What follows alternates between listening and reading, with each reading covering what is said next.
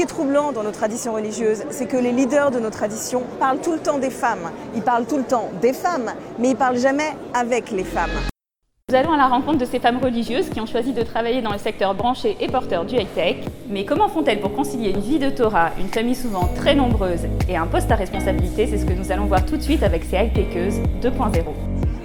Ils parlent tous comme de vrais experts de tous les voiles, ça parle mal. 2019, je sais pas ce qu'il te faut, mais je suis plus qu'un animal. On dit que les débats sont à la mode et qu'ils marchent mieux quand ils font mal. Ben faudrait peut-être casser les codes d'une fille qui se voile, ce serait normal. Comment réagiriez-vous si le pape était une femme?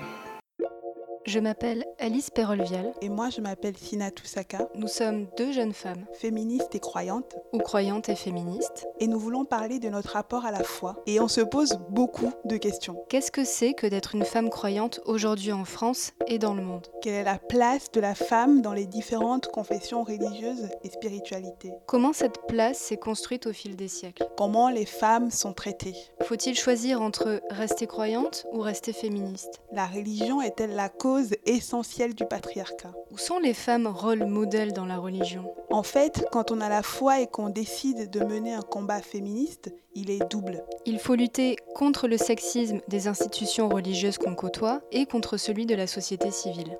Parfois, ces deux sociétés ne font qu'une selon le pays qu'on habite. Parfois, on est une minorité de croyantes dans un pays majoritairement athée où le rapport au religieux est épineux. Dénoncer le sexisme de sa communauté peut, dans ce contexte, donner l'impression de la trahir. Et malgré toutes ces difficultés, la foi joue un grand rôle dans le combat féministe de certaines pour trouver la force de dire non et de se libérer ou s'épanouir. Ce podcast, c'est pour les femmes, nos amis, nos sœurs, mais aussi pour les hommes, nos pères, nos frères, et celles et ceux qui se posent des questions sur l'égalité au sein de leur religion et qui, comme nous, sont tiraillés entre les différents discours au sein de leur communauté. Dieu, avec un E, c'est le premier podcast francophone sur les féminismes religieux, habité par les contributions de théologiennes, d'activistes ou militantes, de responsables de communautés ou simplement de croyantes. Bienvenue dans la maison de Dieu.